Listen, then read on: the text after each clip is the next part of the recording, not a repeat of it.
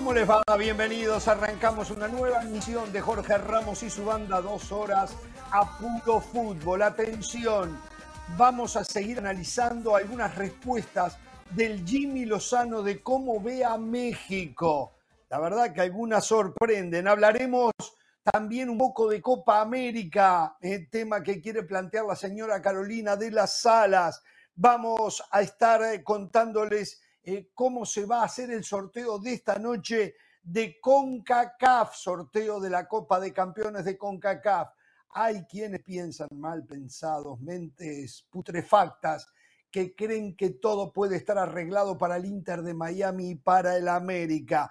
Vamos a estar en Coapa con César Caballero hablando del América como apronta para la final que arranca mañana. Vamos a estar con Héctor Tello en Monterrey para que nos cuente qué pasa con Tigres y también vamos a tener a León Lecanda desde el CAR con toda la actualidad de la selección mexicana que se prepara para enfrentar a Colombia el próximo sábado. ¿eh? Con el regreso de José del Valle, que me imagino de haber ido a ver al Unión Berlín Real Madrid, ahora atrapado y mantado por la presencia de Jude Bellingham. Eh, se tomó dos días libres, pero ya hoy lo tenemos de regreso. Eh, ¿Cómo le va, Pereira? ¿Cómo está? Muy bien, espero que comencemos el programa con el tema CONCACAF Champions League. Le digo comenzar ya que ayer no, lo terminamos. No, no, me importa. Yo le traje el tema. No me importa. Le traje el tema. Usted no quiso ponerlo sobre la mesa, fue pateando la pelota. A veces parece cómplice de CONCACAF, parece dirigente de CONCACAF. ¿Cómo cómplice de CONCACAF? ¿Qué hace mal CONCACAF que necesite un cómplice? Déjeme mostrárselo. Déjeme mostrárselo. Por cierto, imagina la final Inter-América? ¿Le gustaría la final Inter-América, el Inter-Miami de Messi contra la América? ¿Usted qué dice? Que lo van a preparar, que van a armar todo. le pregunté eh. si le gustaría la final, nada mal, hice una pregunta. No, no, sí, claro. Antes, antes no se enfrentan. Previo al sorteo ya les garantizo que antes no se enfrentan previo al sorteo usted ya garantiza que antes no se enfrenta. Claro. Mm. ¿Usted cree que el Inter Miami entonces pasa a ser como algún equipito de Europa que siempre cuenta con eh, las ventajas de, los armados, del sorteo, de las bolas? Y bueno, vamos a darle bola al señor eh, José del Valle. Señor del Valle, Sonrisa, por favor. Se tomó dos días libres. Exacto, esa carita. Esa carita es lo que precisamos. A la gente le cae bien verlo sonreír a usted. ¿Cómo le va? Eh, ¿Me equivoqué? ¿Fue a ver al Unión Berlín Real Madrid ayer? ¿Se fue a Alemania? Sí, se equivocó, Jorge. No, no es que no quiera sonreír, estoy un poco cansado, Jorge. El jet lag, usted ¿Ah, sabe, esos viajes. Eh, tomé el vuelo Matei, tomé el vuelo Matei, entonces usted sabe que eso de alguna manera le genera secuelos, secuelas al cuerpo. Pero sí, muy contento para hablar del sorteo que va a plantear Hernán, de la final eh, América contra Tigre, la final que más o menos todos esperábamos. Y hoy es día de Champions. Los días de Champions, Jorge, yo tengo que estar aquí. Ayer, la verdad que los extrañé mucho. Hoy es día de Champions, es de verdad. En un rato vamos a estar hablando de ese tema. Pero a ver, hablando, eh, eh, quiero arrancar hoy, más allá de que el señor Pereira quiere hablar de. o sea, Carolina no la va a saludar. Veo que las cosas no Ay, perdón, señora, perdón, perdón, perdón, ¿Será que no le gusta el tema que voy a plantear hoy? ¿Será que no le gusta el tema que voy a plantear hoy? Y no sé, sé que quiere hablar de Copa América. Yo le, voy a preguntar, le voy a hacer esta pregunta a Jorge Ramos. ¿En qué se parece el Atlético de Madrid a Uruguay? ¿En qué se parece el Atlético de Madrid a Uruguay? En nada. Que se conforma con este ser tercero. Que se conforma con ser tercero, Jorge. que siempre, que siempre tiene la excusa después de Brasil y Argentina, como el Atlético de Madrid siempre la tiene con el Barcelona y el Real Madrid. y yo nunca pensé que usted iba a venir a atacarme a mí. Nunca lo pensé. Y menos en el arranque. Después, si en el correr del programa se daba, pero eh, digo, ¿Qué le pasó? Usted verá, si lo toma, usted verá si lo toma como un halago o lo toma como un ataque. Yo creo que es un halago, porque el fútbol que hoy despliega el equipo de Marcelo Bielsa está, no para que se le suban los humos, pero para que digan, venimos a ser campeones. Este equipo ya ha sido campeón, usted se cansa de decirnos que cuatro estrellas, que cinco estrellas, que dos estrellas, que la Copa América en Argentina. Bueno, hoy el mejor fútbol de los 16 equipos que van a participar en la próxima Copa América, hoy lo tiene Uruguay. Entonces es momento eh, que dejemos de especulaciones bueno, el último partido, el último partido así me lo dijo. El último ¿Usted escuchó el pasaporte de Pereira recién? ¿Escuchó el pasaporte de Pereira recién? Sí, ¿Eh? pasaporte ya, uh. argentino y defiende el albiceleste. Pero por un partido ya Uruguay es más que Argentina. Por un partido. No, estoy hablando de la actualidad. Yo estoy hablando de la actualidad. No, no, de la, actualidad. Por eso, yo sé que Para hablamos mí la actualidad, de la actualidad hoy Uruguay es mejor que, primero, Argentina. Sobre todo cuando no sabemos si Argentina tiene técnico, ¿no? Mm. Argentina hoy tiene técnico, sí tiene técnico. Perdón, perdón, ese no es el tema. El programa lo dirijo yo. En un rato vamos a abordar ese tema. El tema es que en la conversación esa que ayer hicimos referencia, que tuvo nuestro compañero, colega y amigo, no compañero, ya no es compañero, está, se fue. Nunca compañero en profesión. Nunca iba a ir, pero fue. Hablamos de David Feitelson. Este, y habló con Jimmy Lozano, y en ese, que me gusta mucho, en ese ejercicio que acostumbra hacer Faitelson con sus invitados, ¿eh? falso o verdadero, le preguntó Faitelson, ¿a quién no le gusta? Eso de verdadero o falso. Bueno, hay que Faitelson le pregunta al, al Jimmy Lozano, ¿la selección mexicana puede terminar entre los semifinalistas de Copa América? Lozano dijo verdadero. Después le voy a hacer otra más que le preguntó Faitelson. ¿Dijo verdadero porque está obligado a decirlo?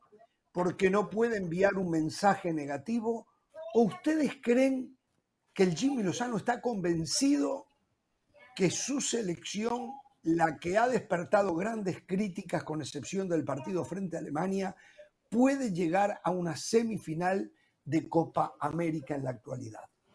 No, porque él analizó el panorama y la posibilidad que México llegue a semifinal es alta, es alta. No es un disparate. No hablamos de la semifinal de una Copa del Mundo, semifinal de Copa América. ¿Qué tiene que hacer? Ganar su grupo, donde está Venezuela, donde está la selección de Ecuador, eh, y Jamaica. Como, como, rivales, y Jamaica como rival más débil.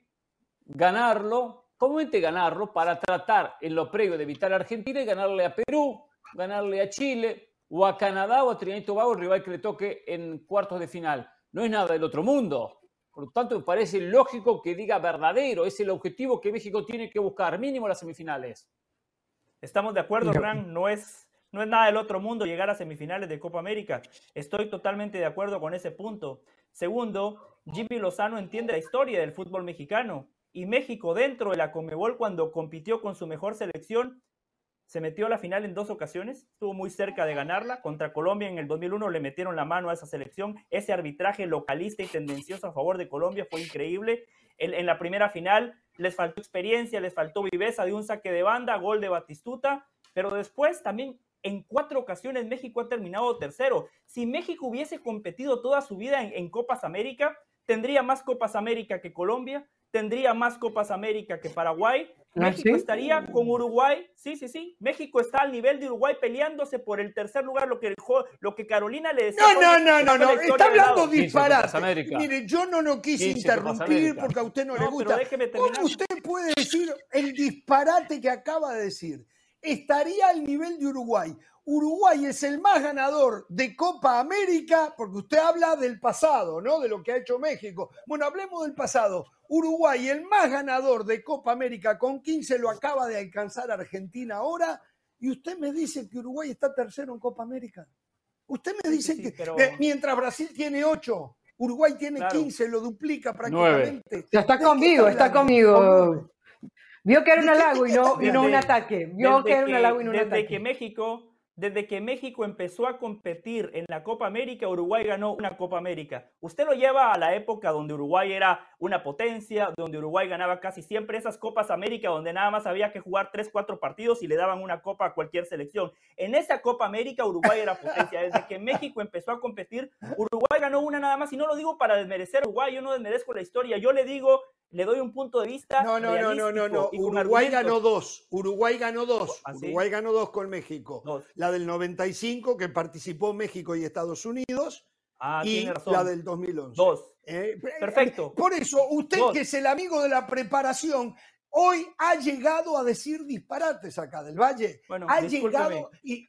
Trae jet lag, trae jet lag y se le perdona. Trae jet lag. gracias, Caro. Discúlpeme por dar el mal dato, pero el punto se mantiene desde el punto de vista objetivo, desde que México empezó a competir en la Comebol, le pelea a Uruguay el tercer lugar, porque Argentina y Brasil están por encima de todos.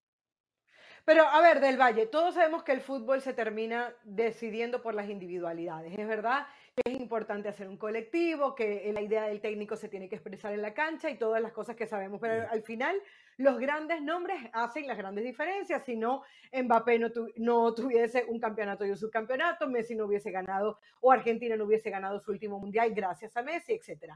Entonces, ¿tú dónde ves los Cavani? ¿Dónde ves los Valverde?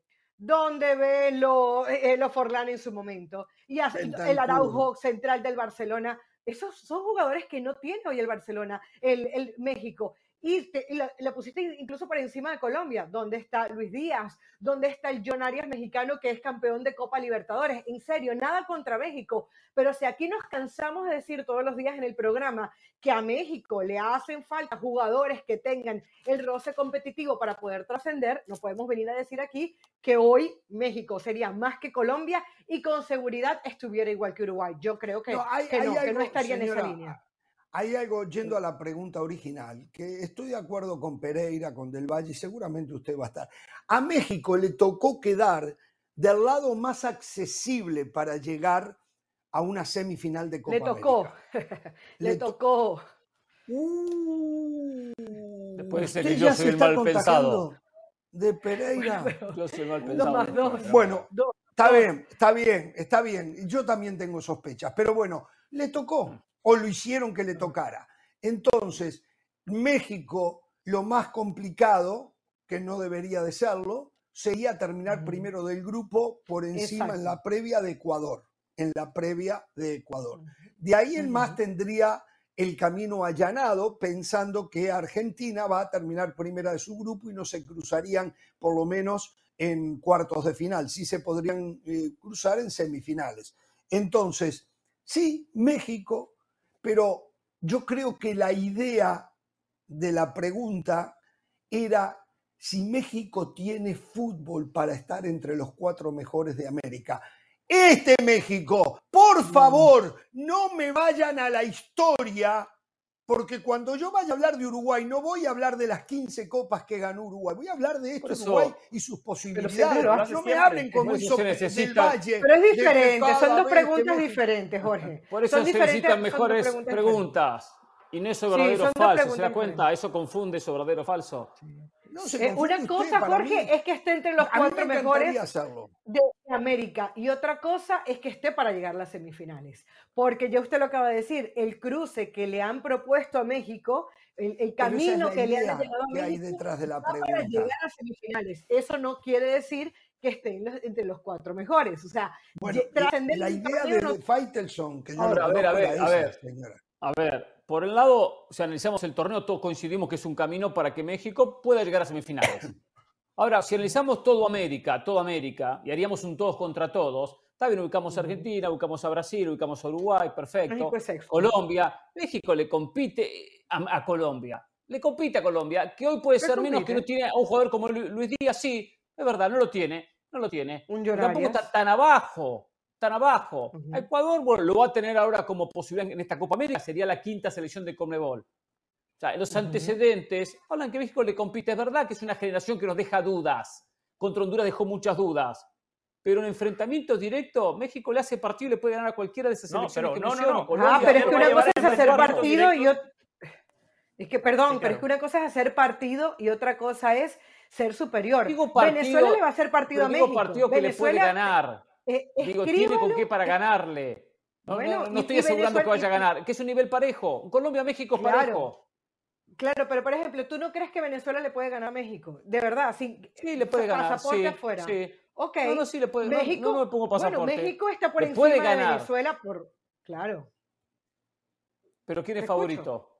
No, digo, le puede ganar, pero, el favorito lo veo a México. Favorito. Y entre Colombia y México, ¿quién es favorito? Colombia. Yo lo veo parejo, de repente un poquito más a favor Colombia, pero no mucho más eso de que le puede ganar, cualquiera le puede ganar a cualquiera. Eh, eh, a Jorge no le gusta que nos remitamos a la historia, pero ahí están los números. En enfrentamientos directos, solo Brasil y Argentina superan a México en el mano a mano. Eso es algo factual. O sea, México nunca ha tenido esos futbolistas que menciona Carolina. Por supuesto, siempre lo decimos acá. México no tiene futbolistas clase A o ha tenido muy pocos a lo largo de su historia. Pero como el fútbol es un deporte colectivo, México selección, cuando ha competido contra las selecciones de Comebol, le ha ido muy bien porque ha terminado nada más por debajo de Brasil y Argentina. Yo lo que entiendo que este México tiene menos que aquellos Méxicos en cuanto a nivel futbolístico de sus jugadores, ¿no?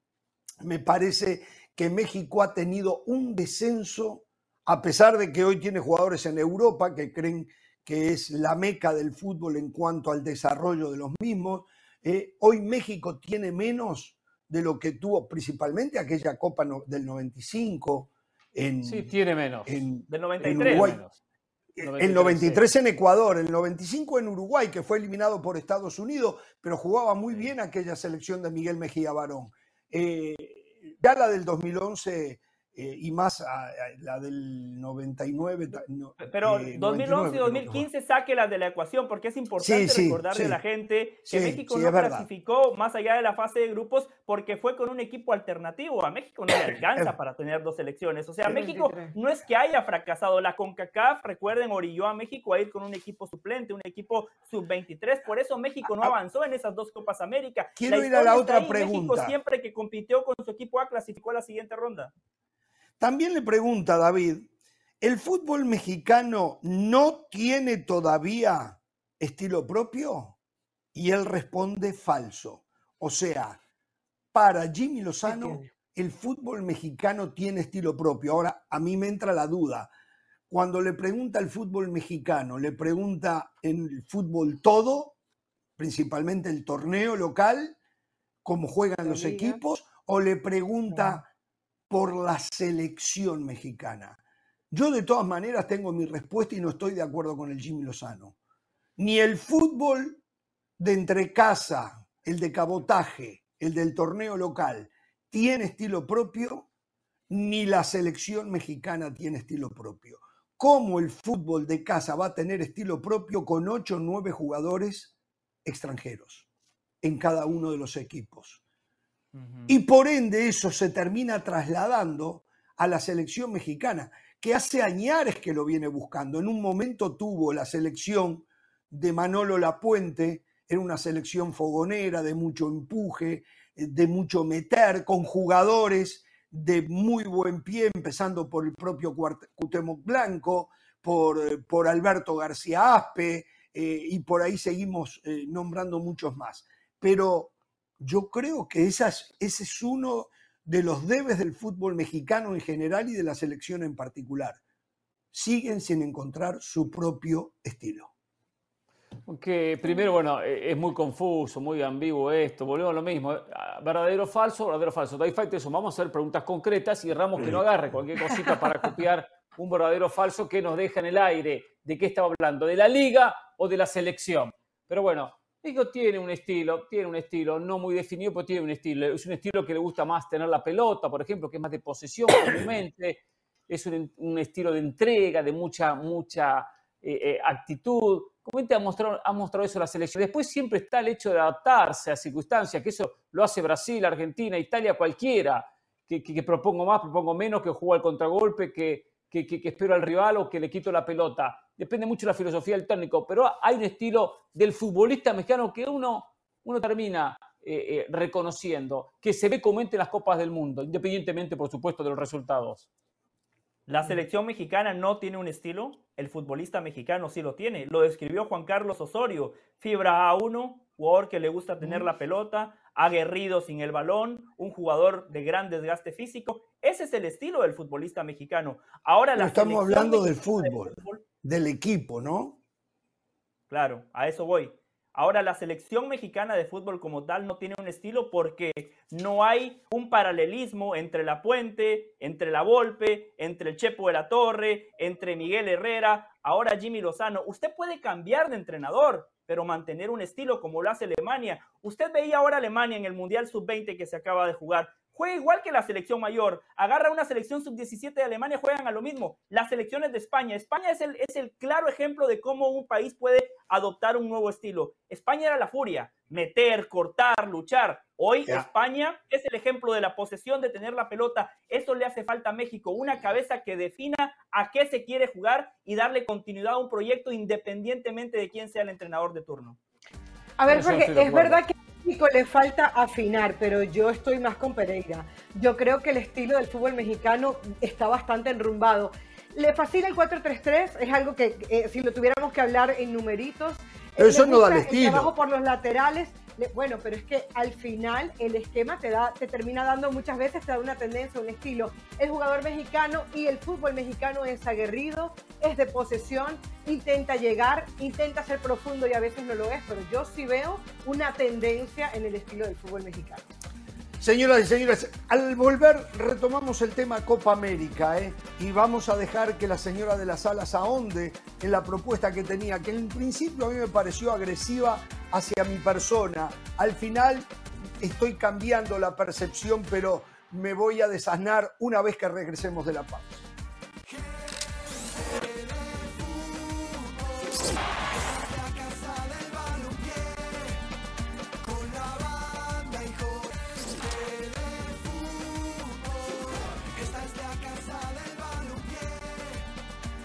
Bien, proseguimos en Jorge Ramos y su banda. A ver, eh, la señora de las alas eh, mm. quería plantear un tema y darle, me pareció a mí, a ver si entendí bien, darle mucho crédito a Uruguay.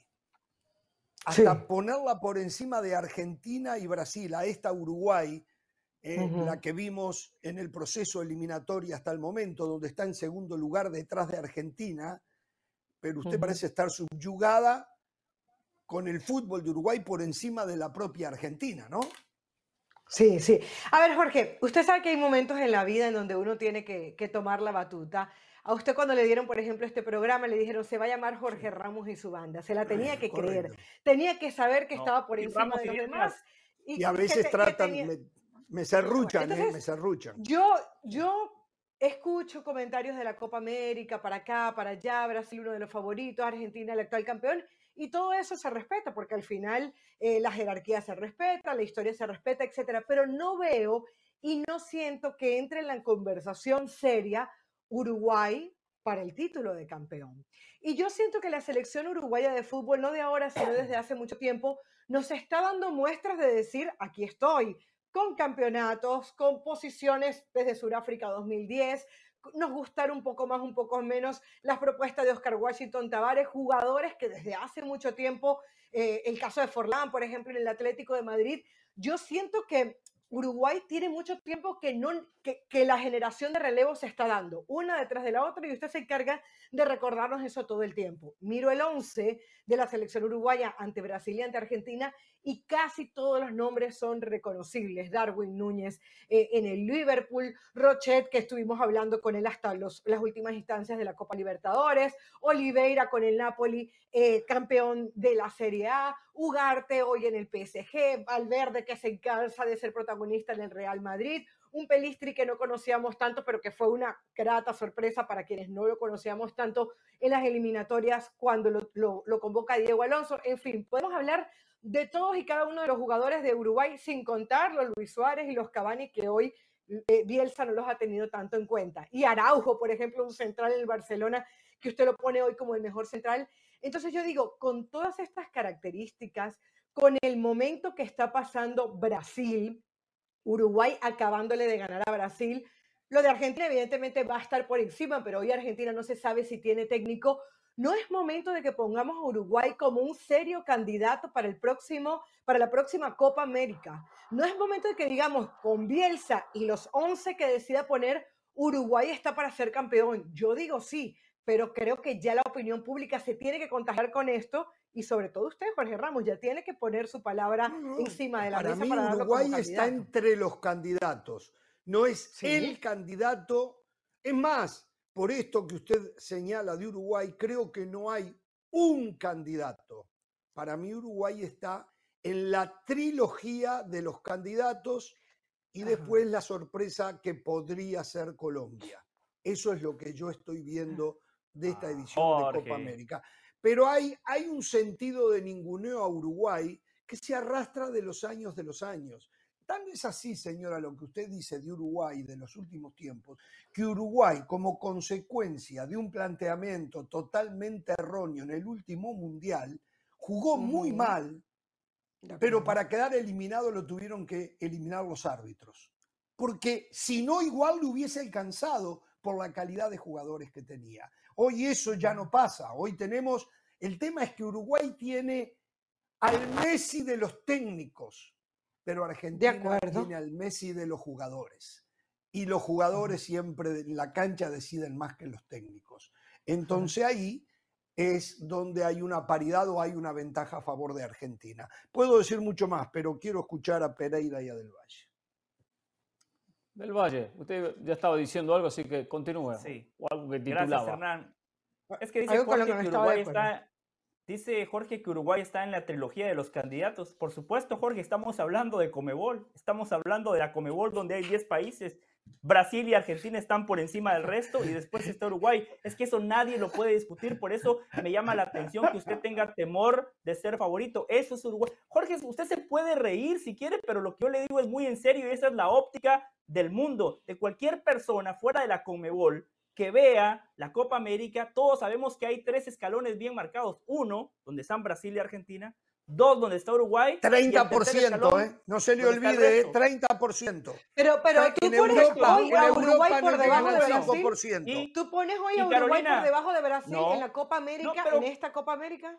Pero Carolina, si fui yo en este programa quien le dijo antes del sorteo que en la final veía a Argentina y a Uruguay. Primero que todo le doy mérito a Uruguay, lo que decía Jorge, un buen entrenador. Usted mencionaba los buenos futbolistas, Carolina, que hoy tiene Uruguay, juegan en los mejores equipos del mundo, pero también pongo en la balanza que Brasil está dando muchísimas ventajas. Cuando una de las dos potencias que tiene el continente de América, cuando una de las dos potencias que tiene la Comebol no tiene entrenador, cuando hay anarquía, cuando hay una federación que no sabe qué rumbo tomar, eso hace que Uruguay todavía cobre mayor relevancia. Ya tiene un gran entrenador, ya tiene buenos futbolistas, ya tiene un colectivo, lo ha mostrado en esta eliminatoria. Por eso, si yo le dije, Carolina, antes del sorteo que Argentina y Uruguay iban a jugar la final, después del sorteo se lo tengo que ratificar porque nada más se pueden enfrentar en la final. Yo a Uruguay lo veo jugando la final contra Argentina. Eso sí le digo, Ah. en esa final yo veo favorito a Argentina, porque Argentina es un equipo más probado, es un equipo con mayor rodaje. Jorge dice que Bielsa es el Messi. de los Vaya la técnicos. historia ahí- ahí, vaya la historia, vaya la historia, usted que viene preparado, ¿qué ha pasado Sí. en finales entre Argentina y Uruguay?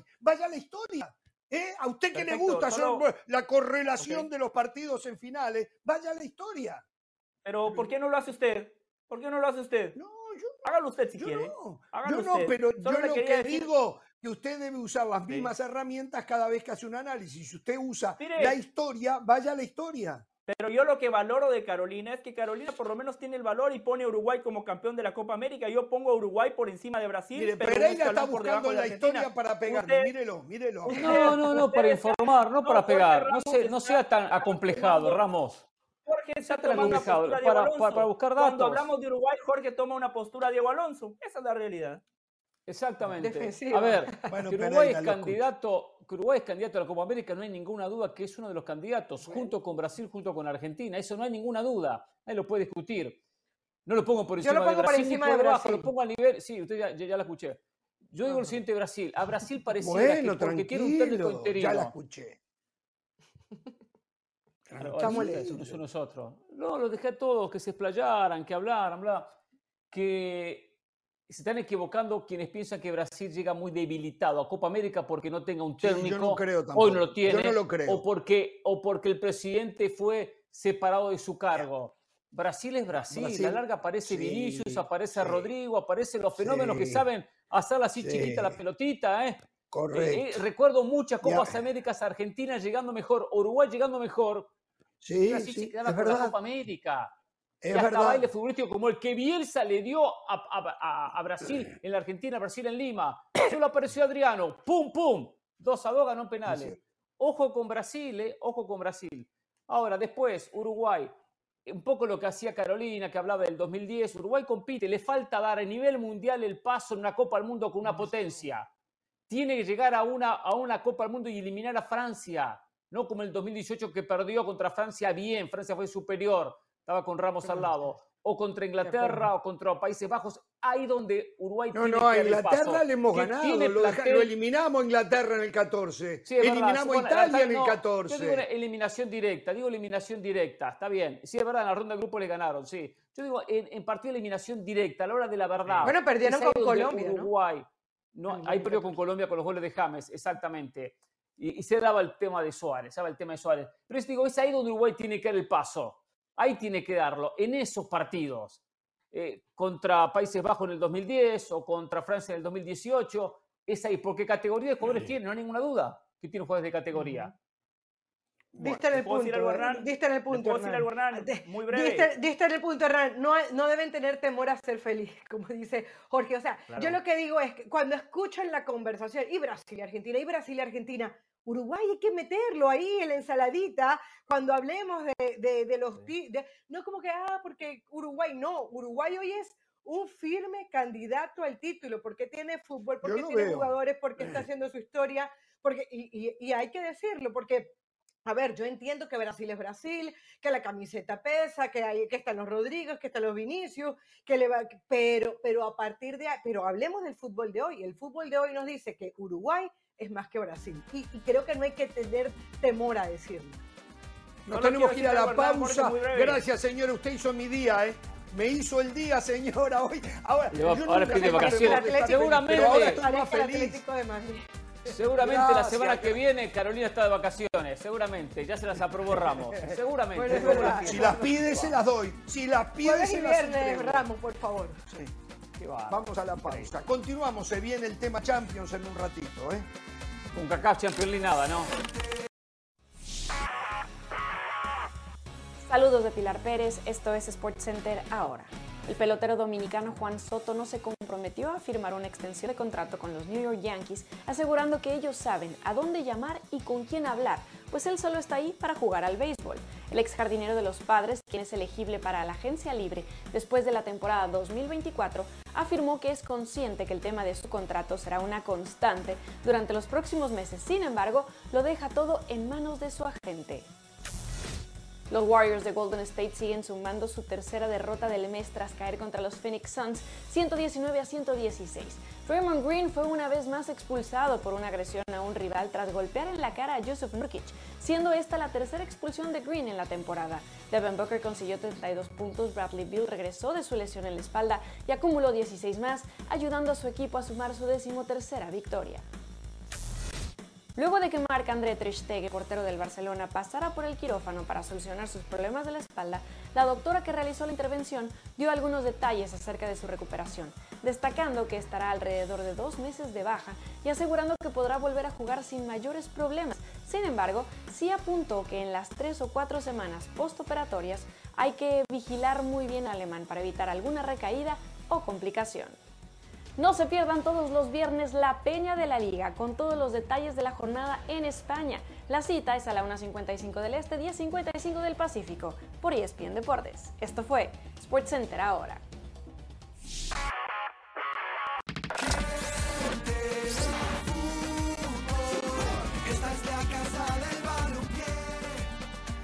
Bien, a ver, continuamos aquí en Jorge Ramos y su banda. Y ahora vamos a meternos de lleno en el momento donde están aprontando el partido de mañana, partido de ida de la final del fútbol mexicano, América y Rayados de Monterrey. Comenzamos con las Águilas. Junto a ellos está César Caballero y después Nos vamos al norte con Héctor Tello y entonces sabemos absolutamente todo de América y de Monterrey. Adelante, César. Jorge querido, ¿cómo estás? Qué gusto saludarte. Las Águilas del América tuvieron su último entrenamiento aquí en la Ciudad de México antes de enfrentar el partido de ida de la gran final el día de mañana por la noche en el Estadio Universitario enfrentando al conjunto de los Tigres. Una práctica donde Andrés Jardine afinó los últimos detalles de cara a lo que será este partido. Tiene prácticamente definido que vuelve al once inicial que jugó la serie de cuartos de final ante el conjunto de los Esmeraldas de León y también la ida de las semifinales frente al San Luis en la que la América mostró su mejor versión en esta liguilla de la Apertura 2023 al imponerse por cinco goles a cero. Es decir, que si no hay ningún cambio de último minuto, América saldría mañana con Luis Malagón en la portería. En la lateral derecha quizás la única duda, Kevin Álvarez o Miguel Ayun. Después en la zona central estaría Igor Lichnowsky, Sebastián Cáceres, acompañados por Luis Fuentes. Esta es la zona baja que mejores resultados le ha dado Andrés Jardine y por eso la pondría de inicio para enfrentar la ida de la gran final. En el medio campo estaría de vuelta el maguito Álvaro Fidalgo, acompañando a Jonathan Dos Santos, una pareja de mediocampistas que se entienden a la perfección, que han jugado juntos prácticamente todo el torneo y que se nota esa conjunción que ya tienen en el medio campo azul crema. Delante de ellos estaría Diego Valdés, el motor ofensivo de este equipo, acompañados por Julián Quiñones y Alejandro Sendejas por los costados, mientras que en la punta del ataque jugaría el goleador Henry Martín. Hay que destacar que la América sabe perfectamente que tiene que buscar una ventaja de cara al partido de vuelta, no puede regresar eh, con un resultado negativo, una derrota, porque sabe perfectamente que el conjunto de Tigres tiene mucha experiencia y sería muy difícil remontarle en la cancha del Estadio Azteca. Las Águilas ahora parten al Aeropuerto Internacional de Toluca, ahí tomarán un vuelo charter que los llevará a Monterrey, Nuevo León. Estarán aterrizando alrededor de las 5.30 de la tarde, de inmediato se desplazan a su hotel de concentración para atender el Media Day y con esto ahora sí oficialmente cerrar su preparación de cara a lo que será el primer capítulo de la gran final de la Apertura 2023. Vamos ahora con mi compañero Héctor Tello que tiene todos los detalles del conjunto de Tigres.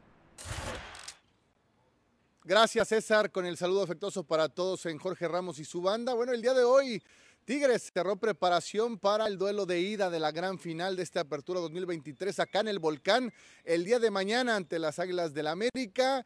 Y hay eh, novedades en torno a lo que pudiese presentar Robert Dante Siboldi como 11 titular para este primer eh, choque en la disputa por el título. Podría ser una opción, no está definido, pero en este ensayo el estratega uruguayo probó a André Pierre Gignac junto a Nicolás Ibáñez en un momento de la práctica y esta pudiese ser una de las eh, principales armas que prepare para este primer eh, duelo. Habrá que esperar si el día de mañana se decide por esta opción o bien eh, darle la continuidad en el 11 a Juan Pablo Vigón, que así lo ha hecho en los últimos eh, partidos.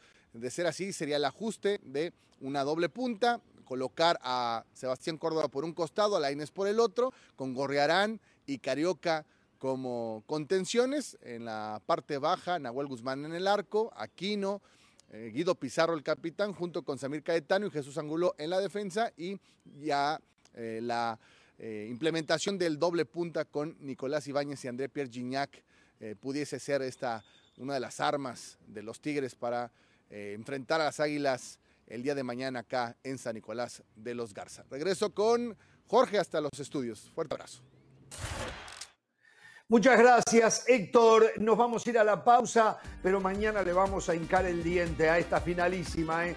Era la finalísima que esperaban muchos porque sin duda son los dos mejores equipos del fútbol mexicano. Pausa y continuamos en Jorge Ramos y su banda.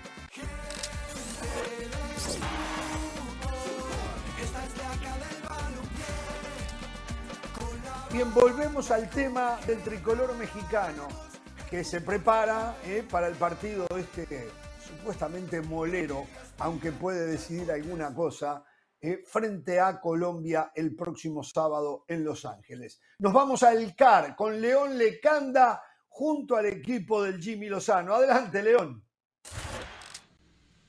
¿Qué tal, Jorge? Fuerte abrazo desde el centro de alto rendimiento, donde la selección mexicana, dirigida por Jimmy Lozano, ya entrenó este día miércoles a puerta cerrada de cara a su último partido del año, el amistoso frente a la selección de Colombia este sábado en el Memorial Coliseum de Los Ángeles.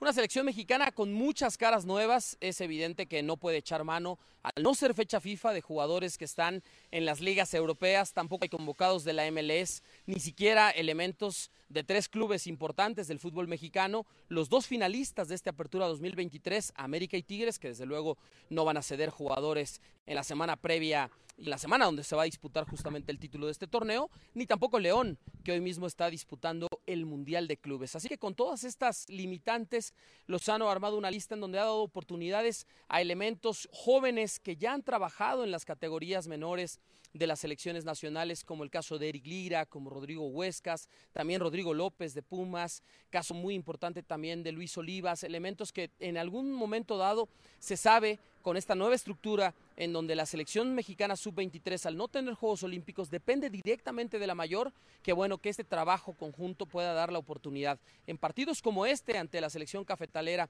donde no hay fecha FIFA, de que se vean estos rostros en selección mayor, en un nivel de exigencia mucho más alto y sobre todo con una comunidad de Los Ángeles que seguramente estará volcada a favor del equipo tricolor. Y por otro lado también elementos veteranos, ¿no? Como el caso de Dieter Villalpando, de Memo Martínez del Puebla, de Ricardo Chávez del Atlético de San Luis, que en uno u otro momento han estado picando piedra a lo largo de muchos años para ganarse una convocatoria y que el buen torneo que han tenido en este año les ha recompensado con una oportunidad en el equipo nacional mayor. Así que todos estos ingredientes eh, darán la nota para ver cómo cierra México el año, cómo cierra Colombia también en esta justamente eh, etapa del 2023, cómo se preparan de cara a la Copa América 2024, considerar también que la selección mexicana ya conoce a sus rivales, Ecuador, Venezuela y también la selección de Jamaica en la fase de grupos. Es importante tener un partido de preparación incluso si no son selecciones A, contra un equipo de Conmebol, porque México enfrentará el próximo año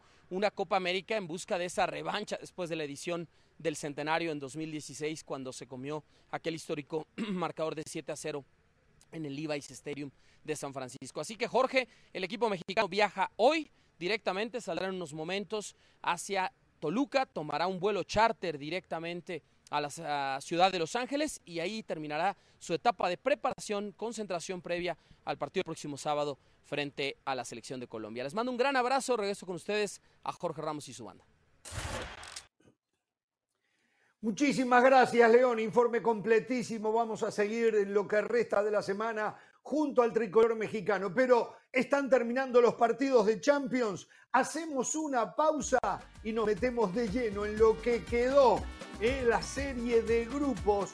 Por cierto, última serie de grupos cambia la Champions. Le agregan cuatro equipos. La verdad, circo, puro circo. Al volver, al volver aquí en Jorge Ramos y su banda.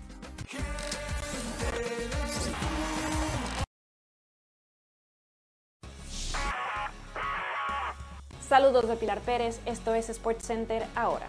El jugador argentino Pablo Dybala se perderá lo que resta del año 2023 por una lesión en la parte posterior del muslo izquierdo. El delantero de la Roma se lesionó durante el partido del fin de semana contra la Fiorentina y ahora estará fuera de acción alrededor de tres semanas, perdiéndose partidos sumamente importantes, como el de la clasificación a los octavos de final de la Europa League contra el Sheriff y dentro de la Serie A contra los rivales directos por las plazas europeas, Bolonia, Napoli y Juventus. Los Denver Nuggets vencieron a los Chicago Bulls 114 a 106, aún con la expulsión de Nikola Jokic apenas en el segundo cuarto, tras lo que los oficiales consideraron una ofensa verbal grave por parte del serbio mientras protestaba una acción del juego. Ya sin el dos veces MVP de la liga en las duelas, Ricky Jackson tomó la batuta encestando 25 puntos, Michael Porter 17 y Julian Strother 16. También jugadores como Aaron Gordon y Christian Brown tuvieron dobles dígitos con 14 y 13 puntos respectivamente. El delantero mexicano Javier El Chicharito Hernández habló en una entrevista acerca de Jude Bellingham y su adaptación en el Real Madrid, señalando que lo que más le sorprende es la cantidad de goles que está marcando, pues nadie esperaba que su rol de media punta fuera tan completo. Enfatizó que todo en el Real Madrid está hecho para que brilles y que Bellingham es así, porque el Madrid te da la oportunidad de evolucionar, una que no sabías que existía. No se pierdan todos los viernes la Peña de la Liga con todos los detalles de la jornada en España. La cita es a la 1.55 del Este, 10.55 del Pacífico por ESPN Deportes. Esto fue SportsCenter ahora.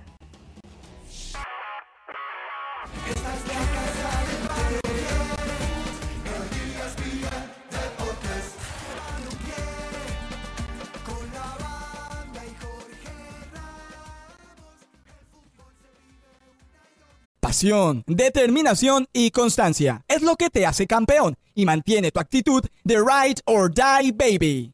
eBay Motors tiene lo que necesitas para darle mantenimiento a tu vehículo y para llegar hasta el rendimiento máximo desde sobrealimentadores, sistemas de sonido, tubos de escape, luces LED y más. Si buscas velocidad, potencia o estilo, lo encontrarás todo en eBay Motors. Con más de 122 millones de piezas, siempre encontrarás justo lo que buscas. Y con Guaranteed Fit de eBay, tienes la garantía de que tu pieza quede perfectamente a la primera o se te devuelve tu dinero. Porque con eBay Motors, quemas llantas y no tu dinero. Con las piezas que buscas, a los precios que quieres, tu auto se convertirá en el MVP que te dará el triunfo. eBay Motors. ebaymotors.com Solo para artículos elegibles se aplican restricciones. Perdón, perdón. Tenía micrófono apagado. Terminaron los partidos de la Champions. Le estaba diciendo, ganó el Atlético de Madrid a la Lazio 2 a 0 en el grupo E. Celtic se impuso al Feyenoord por dos goles a uno de titular. Jugó eh, Santiago Jiménez que mm, no llegó al gol. ¿eh? Em, ahora después le decimos cómo quedaron los grupos. En el F, Borussia Dortmund y el Paris Saint-Germain empataron uno a uno. Igual al PSG le alcanzó para clasificar. El Newcastle de local perdió con el Milan 2 a 1, que no clasifica porque pierde por diferencia de gol con el elenco francés. Por enfrentamiento directo. Ah, primero esa es la definición. Gracias por aclarar. Cuando me interrumpe con esas cosas me encanta, me encantan, porque yo siempre soy el primero en mm. equivocarme. ¿eh? Exacto. Eh, Manchester City, 3 a 2 jugando con juveniles, le ganó al Estrella Roja, mientras que el Leipzig se impuso al Young Boys por 2 a 1. Eh, me hablaron al tiro, no sé qué más dijeron. Porto, 5 a 3 al Shakhtar Donetsk, Jorge Sánchez fue titular y el Amberes derrotó a Barcelona por 3 goles a 2. Lo de Barcelona realmente hmm. es más que preocupante a esta altura, ¿eh? No por hmm. la derrota en sí, Barcelona clasificó, clasificó segundo en el grupo. primero. Primero, primero clasificó. Pero el tema es qué equipo con tan poca profundidad, qué equipo que defiende tan mal en el retroceso, qué individualidades como la de mm, Oriol Romeu que no tienen un nivel Barcelona. La verdad es preocupante. Lo más destacado es que debutó un chico Yu, un 9 en lugar de un Lewandowski. Por eso yo digo, yo nunca hablo de resultados, yo hablo de rendimiento. Cuando Lewandowski hacía goles, yo venía diciendo, no me gusta el nivel de Lewandowski. Es, es lamentable el nivel de Lewandowski, es lamentable. Gio entró, hizo el segundo, que fue un empate transitorio, e inmediatamente el Amberes hace el tercero. Los escucho, muchachos, después vamos, hacemos el repaso de quienes clasificaron o no.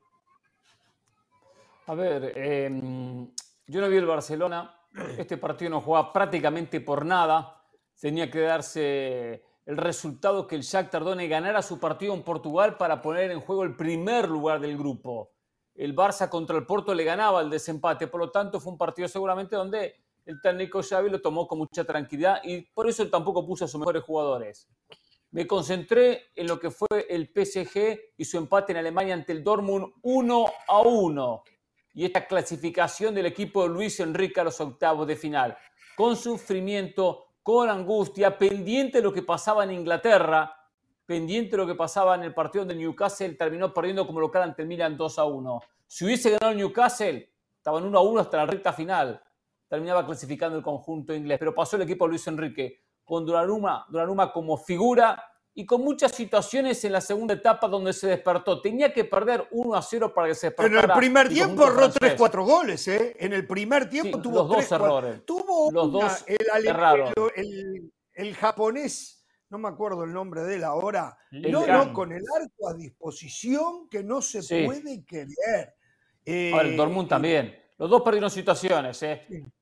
eh tanto el primer tiempo como el segundo. El segundo fue más el conjunto parisino, ¿eh? Eh, después del 1 a 0 del coreano, coreano. Él reaccionó, el equipo coreano, coreano, coreano, sí. Que se llama. Eh, Kang Lee. Bueno, no. Kang Lee. Kang Lee. Sí. Exactamente. Lee Canin. Así que bueno, se salvó del fracaso el Paris Saint Germain avanzando de ronda. La imagen ¿Sabe una cosa? es candidato a partir de ahora. A partir de ahora el eh. Paris Saint Germain eh. es candidato. va a tener, ojo porque va a tener a un mm. peso pesado en, en octavos de final. Sacando el PSG quedaron todos los candidatos de un lado, los fuertes de un lado y los débiles del otro. Lo único que se metió entre los débiles es el Paris Saint Germain y el Inter que puede complicar un poquito bueno, le puede tocar la Real Sociedad, que no sería un peso pesado. Es un muy buen equipo, pero no es un peso pesado. Si quieren, nos quedamos con ese, con ese partido. Eh, la pregunta era, ¿qué va a hacer el Paris Saint-Germain sin Messi? Bueno, en diciembre podemos decir que no van a extrañar a Messi. Ya hicieron exactamente lo mismo que hicieron con el argentino. un equipo de octavo de final de la Champions. Decían, ah, es que en la Ligue 1 de Francia Mbappé va a extrañar los, las asistencias de Messi.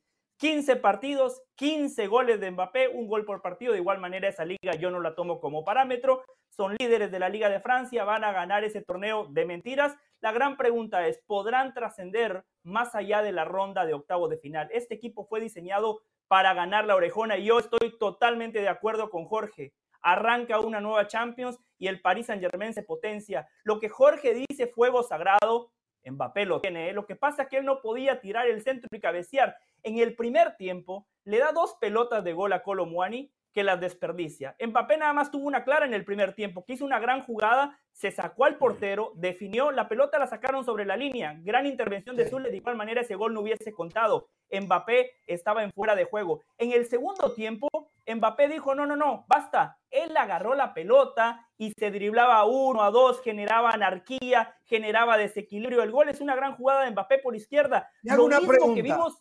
Sí. Sí. Le hago una pregunta. ¿Mbappé pasa a ser el balón de oro de nuevo por encima de Bellingham a partir de hoy? No, no, no. Eh, yo creo que el momento de Bellingham sigue siendo superior al de Kylian ah, Mbappé. Ahora, si usted me pregunta quién me gusta más, a mí me gusta más Kylian Mbappé, pero el momento es como, Jorge, esto es como cuando yo veía a Jackie Guerrido, ¿no? Entonces Jackie Guerrido me decía, mañana puede ser que llueva. Puede ser que llueva, pero yo veo el clima en este momento y yo le digo, Jorge, en este momento está nublado. Si mañana llueve, yo no lo sé, yo le hablo de hoy, Jorge. Volviendo al partido, vimos exactamente lo mismo, lo mismo que en la final de la Copa del Mundo. Mbappé solito, ¿eh? jugando contra el mundo, pidiendo la pelota, desequilibrando. Y la verdad que el Paris Saint Germain, reitero, Jorge tiene razón, arranca una nueva Champions y yo a este equipo lo veo con cartel de candidato. Pero sufrió, pero sufrió y un equipo de estos no debería sufrir. Yo entiendo muy bien que el PSG terminó dominando, comenzó dominando. Puedes decirme todo lo que, lo que quieras, pero a mí sí me parece, porque dice, ¿quién extraña a Messi? No sé qué tanto lo extrañe, eso se sabrá al final, pero yo sí siento que este equipo no ofrece. Hoy con Messi ganaba. Tuvo que esperar, tuvo que esperar a último momento tuvo que esperar que el Newcastle no marcara gol, porque estuvo a, un gol de que el Newcastle antes de que el Milan marcara para poderse haber quedado en el UEFA Europa League, que hubiese sido prácticamente igual que, que haber quedado cuarto, más allá que iba a jugar una UEFA Europa League.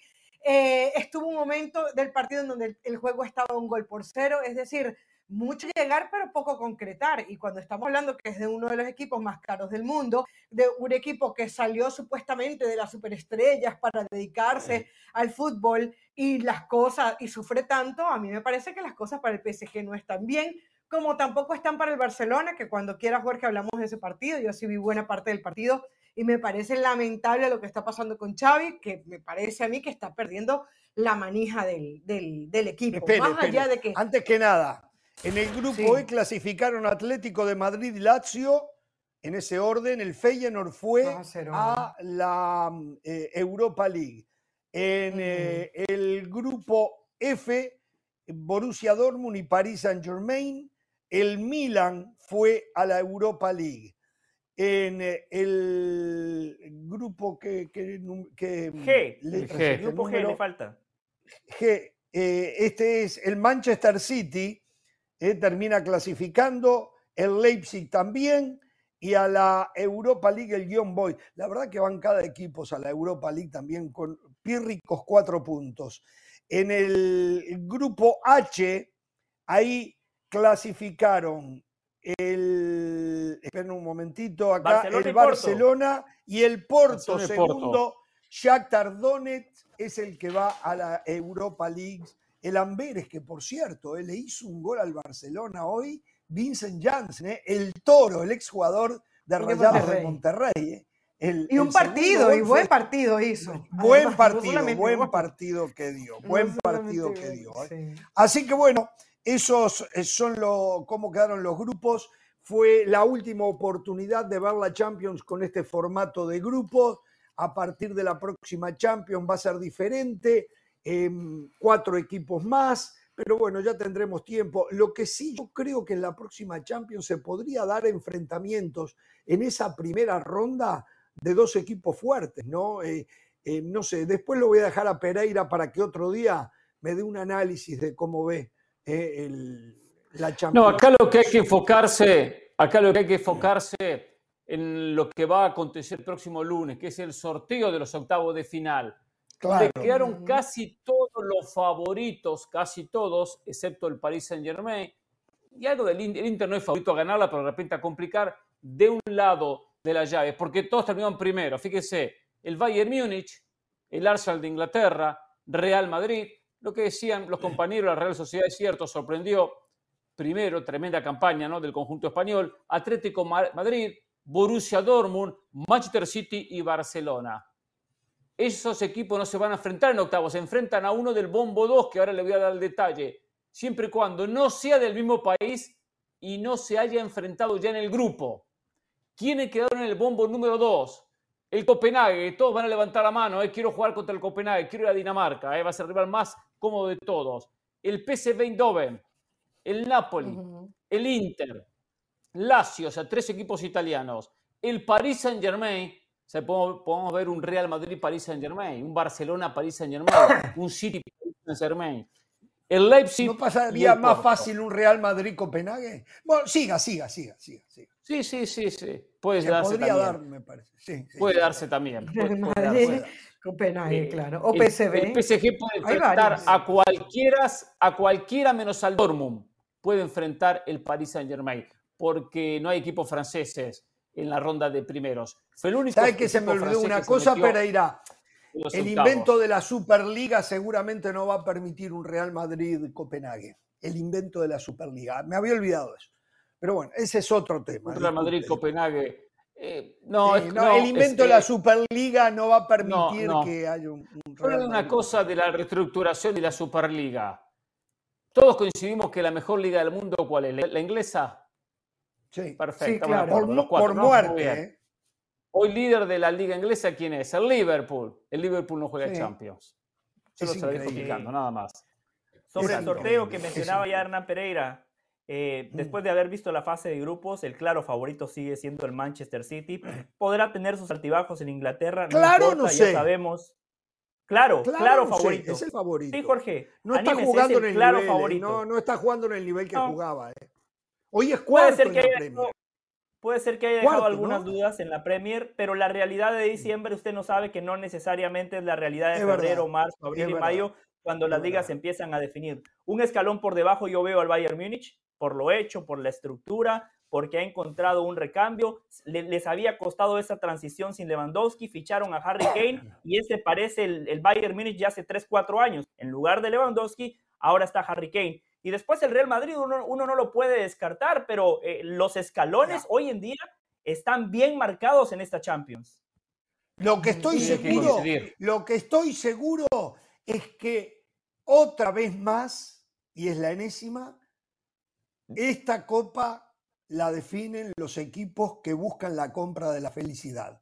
No veo un equipo que a través de su juego, por encima de las figuras, pueda ser a ver, Ramos, históricamente a través de su juego ha ganado. No, pero es que muchas veces, pero es que muchas veces tú compras futbolistas para buscar una forma de juego. Correcto, correcto, pero no hay posibilidades que la gane alguien que no haya invertido para adquirir la felicidad. No existe esa posibilidad. O sea, que va a ser alguno a ver, Ramos, para un poquito la pelota. Ya la ha ganado la pelota. ¿Qué, qué, qué de la vida?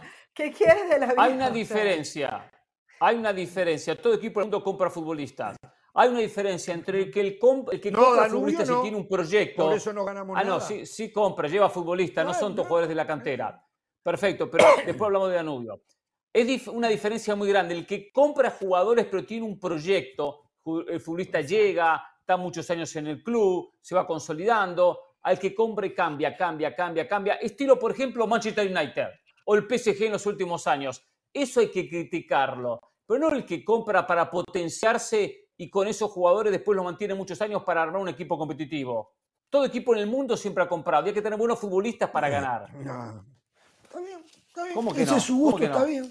Está bien, a mí me gusta aquellos que apuestan que le dan posibilidad a los jóvenes. Eso es lo que a mí me gusta. Yo nunca me abrazaría, bueno, yo nunca me abrazaría a otro equipo que no sea Danubio, pero abrazarme un equipo que, que sale a comprar todo para ganar, pero, pero mire, Jorge, escuche ah, esto. el contraste no podía ser mayor. Me repugna. El ¿eh? contraste no podía ser mayor. Fíjese, los dos equipos que más han invertido desde que llegó Guardiola. Número uno, el Manchester City. Y número dos, ¿sabe quién es? El Manchester United. Los que más han gastado. Pero usted ve al City, ha dominado la Liga Premier de Inglaterra, la liga más eh, compleja del mundo. Acaba de ganar la final de Champions y hace poco disputó otra final que la perdió. Y el Manchester United, ¿el Manchester United qué? da pena en la Premier, da vergüenza en la Champions, último de su grupo, se da cuenta que no basta con comprar la felicidad. No, claro, siempre algunos, em, pero la mayoría están ahí. Algunos falla, pero la mayoría de los que compran la felicidad están ahí en la pelea. La mayoría. Por encima. Bueno, pero eso aplica en todas las ligas del mundo, ¿no? Pero ¿cuál es su punto? que no sean competitivos. ¿Cuál es su punto? Que ¿Eh? no compren jugadores para no ganar. No, no, no entiendo cuál es su punto. Que todo el mundo desarrolle las canteras es, y, y peleen a través de ellas la Champions League. ¿Eso es lo que usted quiere? Ok, mi punto es que tiene mucho más mérito cuando usted edifica ah, lo que necesita a que cuando usted sale a comprarlo. Para mí es muchísimo más mérito, más regocijo en el triunfo cuando ese triunfo se edificó, que lo fácil es, o sea, o sea, ah, pero es muy complicado, ¿eh? El niño, no, yo no soy complicado. El ¿Quién tiene más mérito? el niño de una familia rica que va y se compra una Ferrari o un individuo que va al colegio, que va a la universidad, hace una carrera y se compra un Ferrari. ¿Quién tiene más mérito? ¿Quién tiene más mérito? Eso es lo que yo busco. Ramos, esa comparación, esa y que no todo sea a través de la plata. Hay que comprar, sí, pero comprar titulares y suplentes como tenemos estos equipos, por Dios. Por Dios. A ver, pero usted, por ejemplo, titulares que la Real Sociedad todo es comprado. Yo no digo que usted, usted cree que hoy, hoy, usted cree que por ejemplo hoy la Real Sociedad que está que es parte de ese es, eso es mérito. No tiene un proyecto. Eso es mérito. Sí tiene un proyecto. Real Sociedad, mucho más que digo, que, los que, van a pelear el título. Yo lo que le digo que es complicado, no que usted es el complicado, que usted es complicado es otra historia, digo que esto es complicado lo que usted dice. Yo, yo, le doy un caso. Pero yo le digo, es complicado, mantener. Escuche, es complicado formar jugadores y mantenerlo. Voy a dar un caso. Ronald Araujo. Es verdad que Barcelona no lo formó porque ya había debutado en la primera de Uruguay, pero vamos a tomar que fue formado en la Masía. Se consolida, titular, indiscutido del conjunto de Xavi. Viene, viene el, Bayern Múnich y le ofrece más plata. ¿Cómo puede Barcelona, que, que, sabemos que no es la política de Barcelona, porque Barcelona compra, pero vamos a asumir que Barcelona quisiera solamente sacar ¿Cómo lo puede sostener? ¿Cómo arma un equipo competitivo cuando viene el equipo de enfrente y le paga más y el jugador dice me voy? Bueno, antes lo armaba. en ese caso Barcelona? Antes lo armaba, lo armó tuvo una generación, pero siempre comprando. Claro, pero. Una generación, pero siempre comprando. Para, para, a ver, para favorecerlo a usted en esta discusión, lo armó, pero tuvo que pagar salarios que no podía y hoy tiene las deudas que tiene, porque si no se los llevaban lo que usted está diciendo. si no, se los llevaba. Pero compró. ¿Por qué? Porque no hay un verdadero fair play financiero, porque no hay límites, porque es que aquel que tiene más plata o consigue préstamos, aunque después se endeuden, se compran todo lo que quieren. Se compran todo lo que quieren. Está bien, ahora el PSG ha gastado como ninguno. El PSG ah, ha gastado claro, como eso ninguno. es una vergüenza. Es una vergüenza eso. Eso sí, es una vergüenza. eso yo lo critico. Porque no hay un plan, no hay un proyecto. Tienen titulares y suplentes comprados. titulares y suplentes son comprados, no edifican nada y nunca lo hicieron. Y nunca. Porque le voy a decir una cosa, lo de la masía, que lo, y yo lo hemos hablado, también lo de la masía es una falacia. ¿eh? Hoy no es un buen día para hablar de la masía. Aquella gran camada de jugadores se les dio. Pero antes y después, uno acá, otro allá, pero nada más, ¿eh? No nos engañemos, nada más.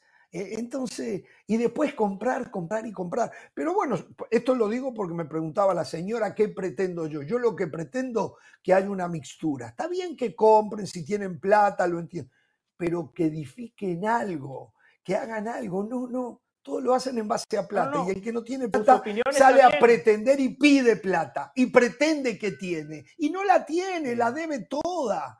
Entonces, y después no es que su opinión esté mal. No es que su opinión esté mal, todos entendemos el punto. El problema es que la repite todas las semanas. O sea, la gente ya se sabe. No, me la preguntaron. Me la preguntaron. Usted repite las historias de lo que ha hecho cada jugador y cada equipo. y lo tenemos que aguantar. señores. Pero me lo preguntó la señora de la sala. No me importa. Bueno, bueno, dígale, eso no se lo voy a responder. Eso no se lo voy a responder. No, pero usted quiere que yo responda. Yo voy a tomar control del programa. Yo voy a tomar control del programa y le pregunto a la mesa, por ejemplo. yo le pregunto a la mesa. Yo edifiqué este programa. Este Ahí Atlético está. Madrid. Ahí no, está. no, el tema. Si ESPN me hubiese dado plata a mí, yo hubiese traído a David Faitelson, a José Ramón Fernández, a, sí, a Álvaro Morales. Sin embargo, edifiqué. No es más lindo esto. Seguro, y somos los seguro. unos. Pero se queja. No es más se queja todas las tardes. salir a se queja todas las tardes. Se queja todas las tardes. No ganamos los campeonatos. hablar, los dejaría competimos por el segundo, competimos por el cuarto lugar, Faitelson. quinto lugar. ¿Entiende? O sea, Mire, no somos prioridad sin para embargo, nadie. ¿Somos prioridad hay- o no? ¿Se da cuenta? Tengo que irme a la pausa. Hay un hecho que se dio esta tarde que no el que busca la felicidad la encuentra. Sin embargo, el que edifica la encuentra. Hoy en la primera de dos finales del fútbol uruguayo, Liverpool Uh, le ganó de local a Penador pensaba que ¿cómo iba a por hablar 2 del Junior. a 0. Joder, ¿eh? Por 2 ¿Cómo jode, a eh? 0. Con muchachos, algunos. No, la- Gente, no no, se vayan. Ya vamos a hablar del Barcelona. De fuerzas básicas. Día de Champions, Ramos. Día de. Champions. No se vayan. ¿cómo se Ya, ya viene el Barça. Ya vamos a hablar del desafío. Pausa, pausa.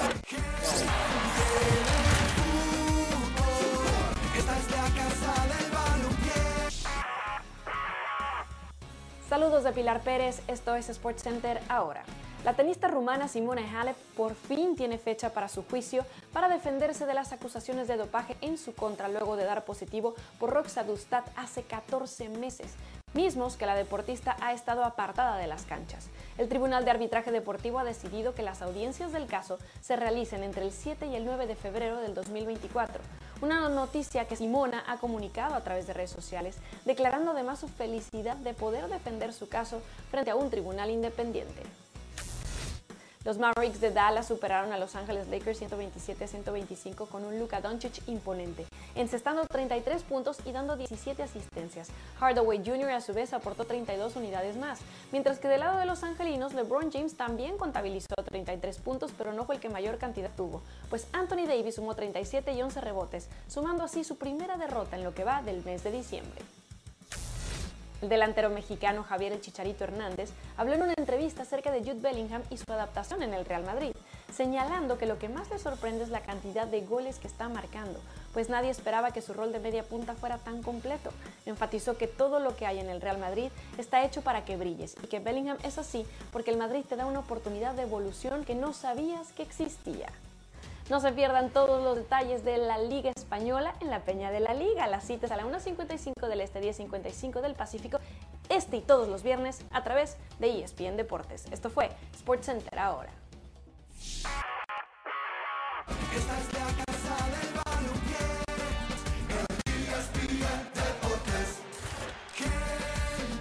Muy bien, continuamos en Jorge Ramos y su banda. ¿eh?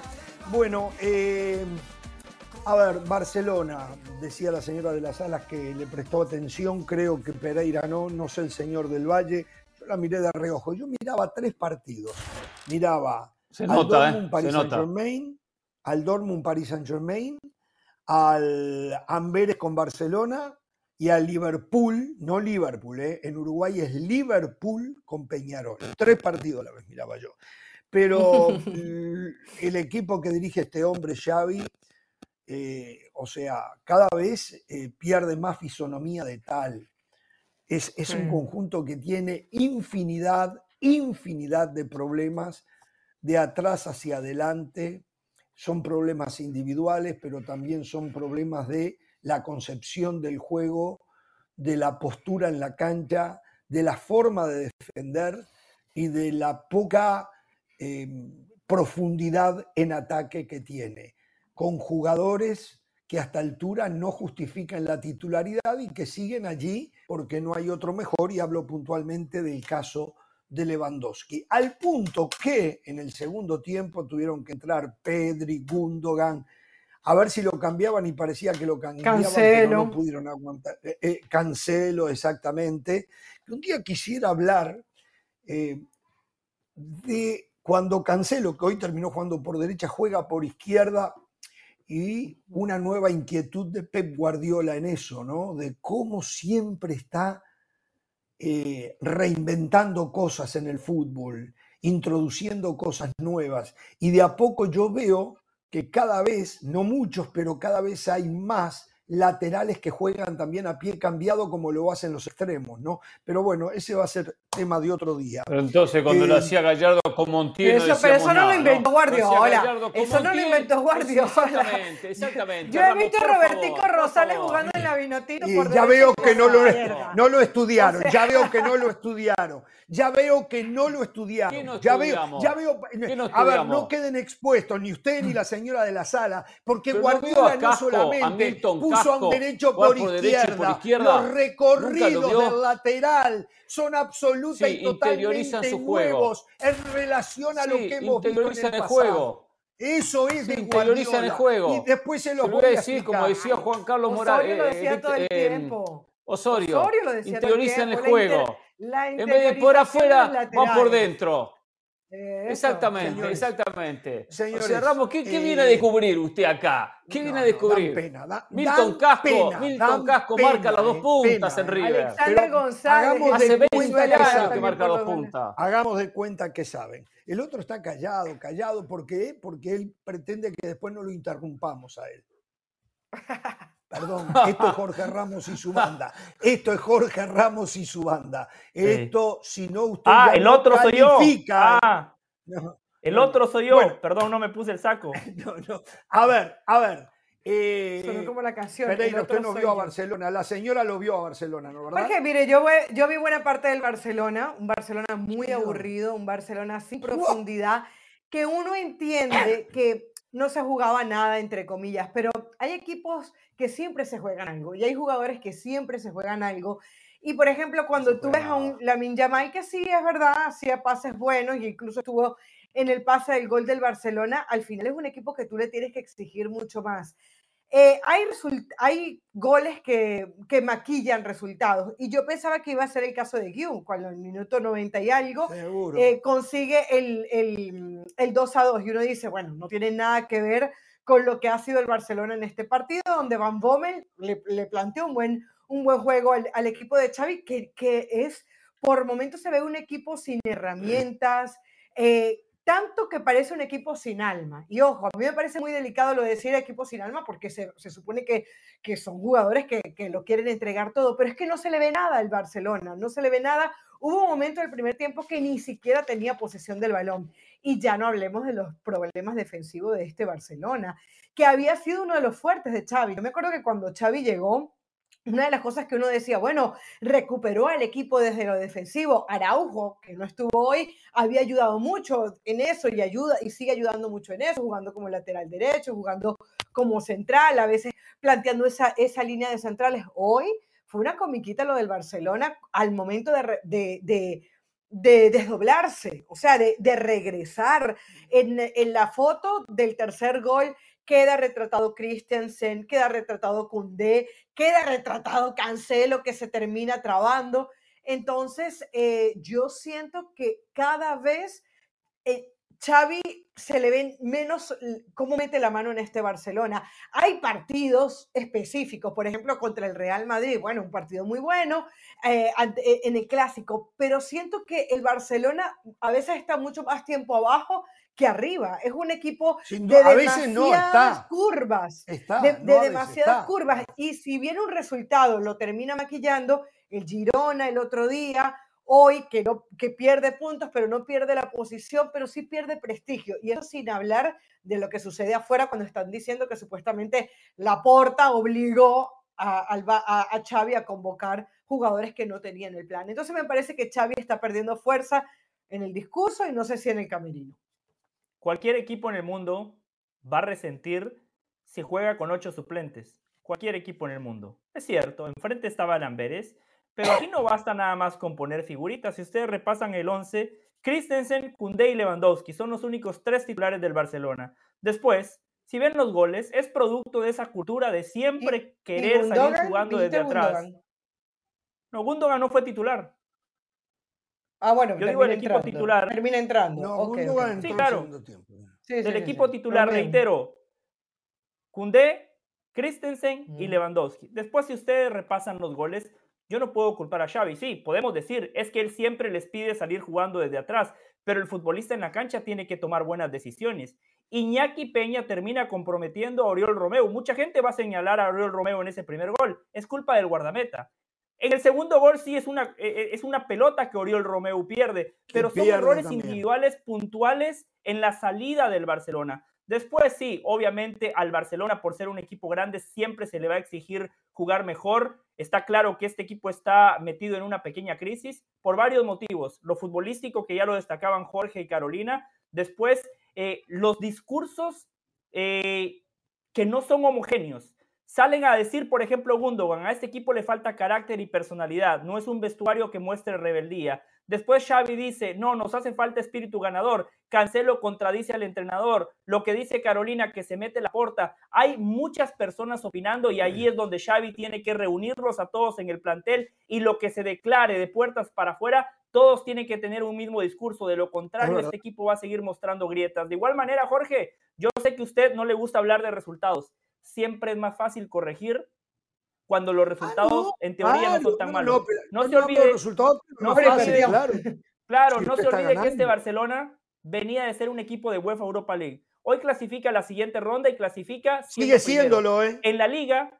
En la liga, ¿eh? En la liga no está primero, pero a ver, el Girona no va a ser campeón de la liga. Al final de cuentas, el Barcelona va a pelear con el Real Madrid y con el Atlético de Madrid. Por eso, me parece que este equipo todavía tiene margen para seguir mejorando.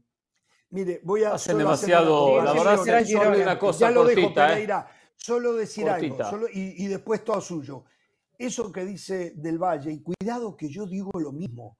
Y me, me odio a mí mismo decirlo. El Girona no va a ser campeón.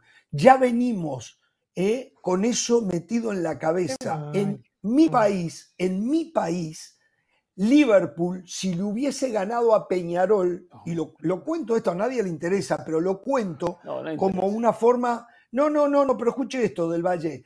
El partido pasado lo perdió 1 a 0 en el minuto 95-59 y se iban a jugar 96. Lo perdió.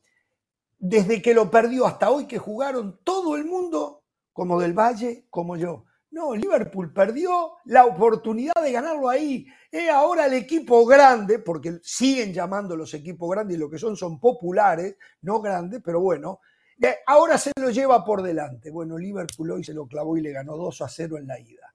2 a 0 en la ida. Creo que también estos equipos a veces merecen un poquito de confianza de nosotros. Y me incluyo. Y desde el fútbol. Porque, pero es que ya va, es que, somos, eh, eh, es que hay que eh, estamos siendo injustos. Llegamos a la mitad de la temporada y hoy no vamos a hablar del Girona, pero llegamos a la mitad de temporada, vimos el fútbol que le propuso al Barcelona. Leí un titular el otro día, el Barcelona perdió. Jugando de atrás siempre, ¿eh? Jugando, de atrás, ¿eh? claro, salir con las, arriesgando. No las exigencias que tiene el Barça. para mí fue un equipo que juega muy bien. Yo, yo no, sé si título, pero para mí sí lo va a pelear. Para mí lo va a pelear. Yo, Yo sí me atrevo a decirlo, que sí, que sí va a pelear.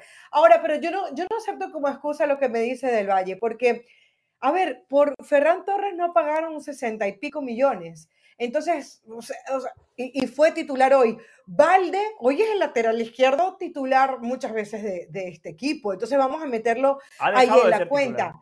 La Minja Mal, bueno, pero, pero es un, ha sido titular del Barcelona. O sea, es en un equipo, en un once reconocible del Barcelona, Valde puede ser titular por el, por el lateral izquierdo. Eh, Ferran Torres comenzó siendo titular, fue perdiendo, pero un hombre que costó sesenta y pico millones, que supuestamente Manchester City lo quiso, no lo quiso, no sé, pero, pero a ver, es verdad que eh, Romeo no está para eso, que Casado tampoco eh, es, jugador Barcelona. Claro, pero yo no hablo de precios, yo no hablo de precios. Si fuese así, eh, Caicedo y Enzo Fernández tendrían al Chelsea primero de la Premier. Pero, pero, es que, pero estaba jugando ante el Amberes. O le están pegando a ellos dos? O sea, estaba ¿Cómo jugando le están pegando a ellos dos? Le creyeron a Pereira, ¿eh?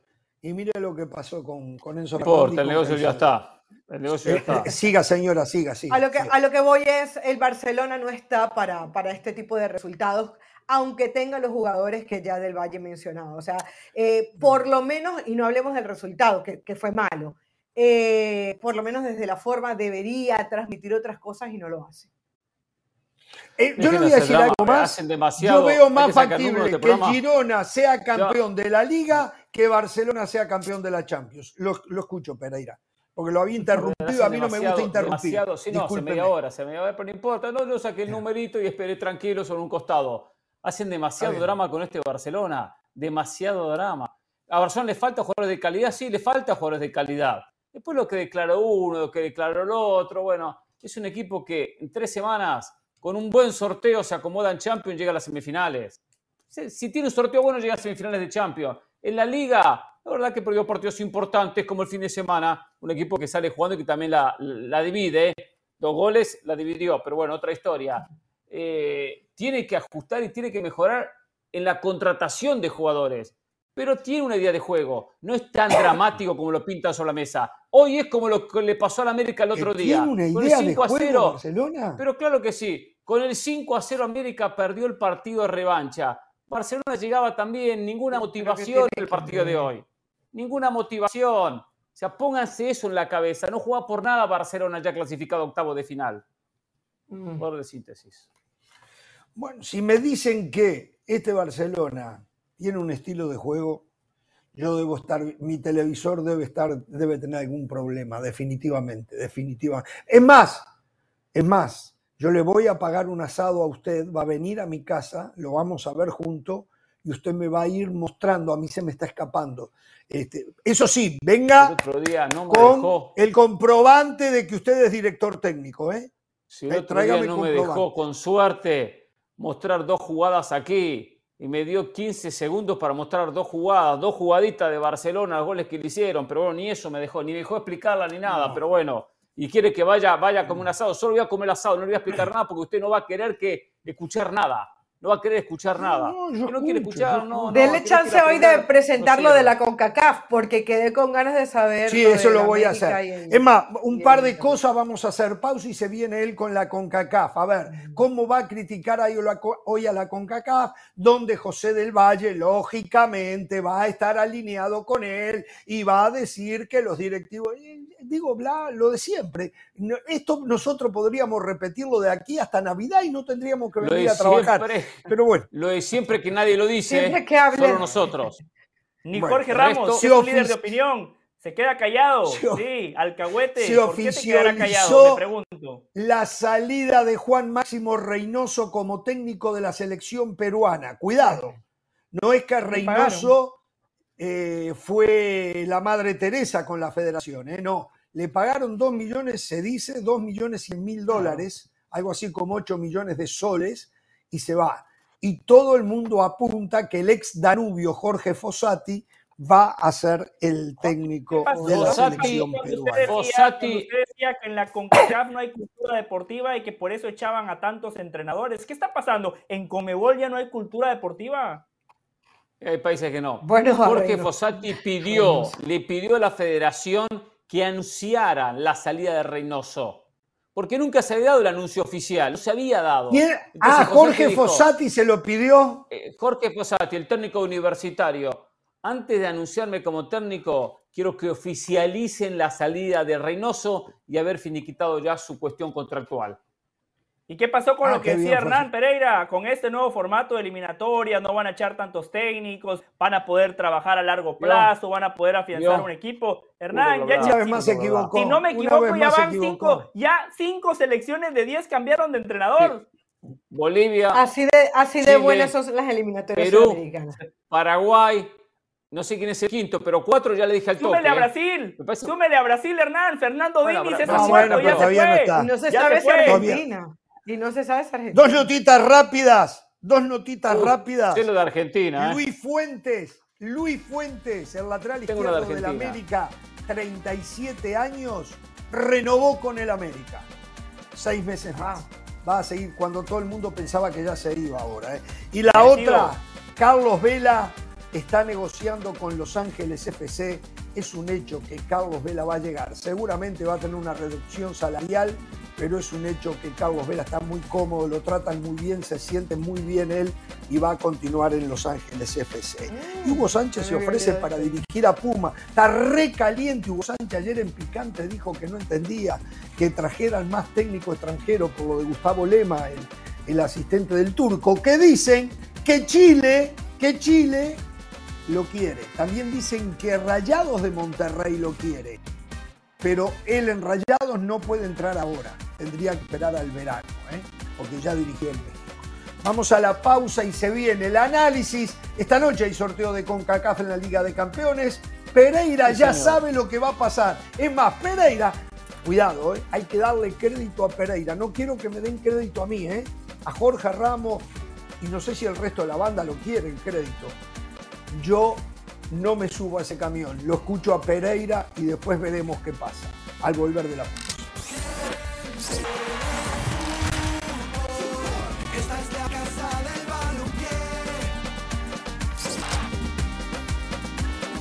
Esto. Atención a esto. La liga. Este próximo sábado, Athletic Club frente a Atlético Madrid por la pantalla de ESPN Deportes.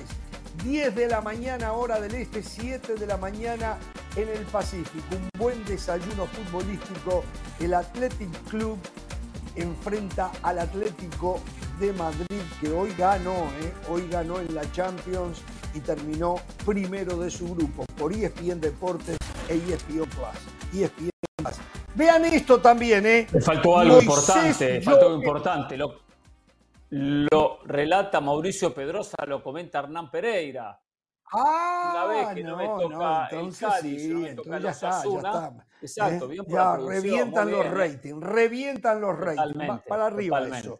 Bueno, a ver, miren. Sábado 10, ahí voy a estar, Pereira, ahí voy a estar. A través de la cuenta de X, ex Twitter, el señor Moisés Llorens dice: Señores, Llegó la crisis y parece que para instalarse al Barcelona. Mañana en Jorge uh. Ramos y su banda, sí o sí, quiero a Moisés Llorens.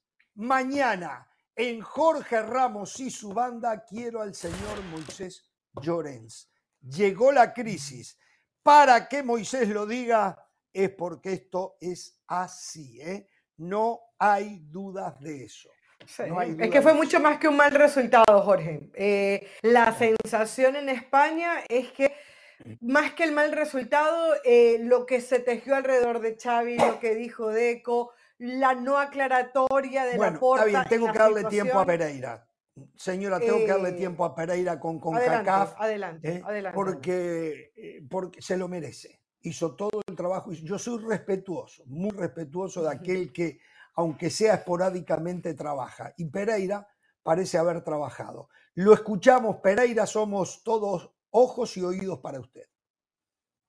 Hoy se sortea exactamente en una hora y trece minutos esta nueva edición de la CONCACAF Champions League, que va a tener por primera vez 27 equipos. Se amplía el cupo de equipos para la CONCACAF Champions League. 27. En todos lados amplían, ¿eh? En todos lados amplían. Sí, todos, todos aumentan, aumentan equipos. Después se quejan del Mundial de Fútbol a 48, pero de los, de los torneos no, Se, no se quejan. Solo la banda, ¿eh? No aumentamos. Pero bueno, digo el sueldo, ¿no? Porque usted no aumentó nada. Eh, ahora, este torneo que tiene muchos aspectos para criticar. Hay 22 equipos que juegan una primera ronda, de los cuales va a haber 11 ganadores y se suman a 5 que van a estar esperando en una segunda ronda y ahí esos 16 comienzan la eliminación directa. No entiendo por qué la CONCACAF ya en, esta, en este armado previo de las llaves no sortea a los 27 equipos y ya algunos los coloca en este lugar, este aquí, este aquí, me conviene ponerlo aquí, me conviene ponerlo allá. Por ejemplo, Tigres Monterrey no pueden jugar la final. No hay ninguna posibilidad que jueguen la final. Ya los coloca en el mismo lado. Y todavía el sorteo no, no, se, realizó. La posibilidad es que jueguen la final, ¿no? No, no, no, no. Tigres Monterrey no pueden jugarla. Están ubicados en la misma, el mismo sector, la misma llave. Veamos en esta gráfica que casualmente publicó la propia CONCACAF, donde queda establecido Columbus Crew de un lado, América del otro, Alajuelense en el camino de la América, de repente le quieren facilitar a la América el camino para que América llegue lejos. Eh, el caso del Inter Miami, abajo, en la zona donde está Monterrey, donde está Tigres, donde está eh, el conjunto de Columbus Crew. no me gusta cuando los sorteos ya están predeterminados de tanta, con tantos equipos. Hay ocho equipos ya ubicados. Hay ocho equipos ya ubicados, a mano, pim, pim, pim, pim cuando son cinco los que también comienzan a jugar esa segunda ronda. Cuando tengamos la gráfica la ponemos, ¿no? Pero bueno. Em, otro tema, otro tema. Tres equipos de Canadá. Vancouver, que no clasifica por la MLS, clasifica por, por el torneo que se inventaron canadiense para clasificar. Eh, el, el Forge de Canadá y el conjunto del Cavalry de Canadá. Tres equipos canadienses. De Honduras no hay ninguno. Del Salvador no hay ninguno. Entiendo que Honduras tuvo la oportunidad y no clasificó, porque había seis cupos de Centroamérica. Seis cupos de Centroamérica. Clasificaron tres equipos de Costa Rica. Acá están las llaves. Acá están las llaves. Miren el costado izquierdo, por ejemplo, la América. ¿Lo ven? Ahí está la América ubicado, en donde dice el número 3. Falta conocer el rival. Fíjense, Pachuca ya está ubicado en la ronda de 16, como fue campeón de México. Y el Robinson está en el camino del conjunto de Pachuca si pasan ambos de ronda. Del otro lado, abajo, por ejemplo, la Juelense está en el camino de la América, si por supuesto van avanzando las respectivas rondas. O sea que esos equipos de ahí sabes que se pueden enfrentar camino a la final. Del otro lado, vemos lo que hacíamos referencia, Tigres y Monterrey ya ubicados. En la semifinal perfectamente podrían enfrentarse Tigres contra Monterrey. El Inter Miami, lo ven abajo, Inter Miami en lo que es la segunda ronda porque ganó la League Cup, abajo. Arriba todos Columbus Crew, sea que el Inter Miami solo podrá enfrentar al Columbus en una posible semifinal. Monterrey, Inter podrían enfrentarse, Tigres, Columbus, por otro lado. Todo a dedo, todo manejado de esta manera, no me gusta que se haga así y que encima no a se mí tampoco, pero a ver, ¿qué explicación le daría a usted, Víctor Montagliani, si estuviera sentado aquí con nosotros?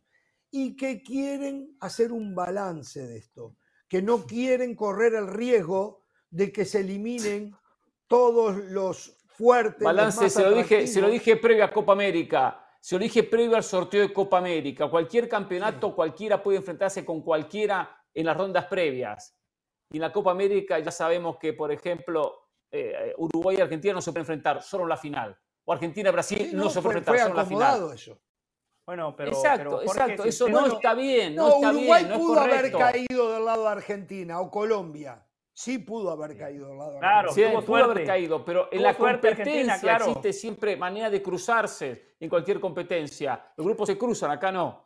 Acá no se cruzaba. Tuvo suerte de que eh, Messi iba a poder visitar más estadios, de que, de que se van a llenar los mismos, porque Argentina seguramente va a ir pasando. Tuvo suerte, sí, sí.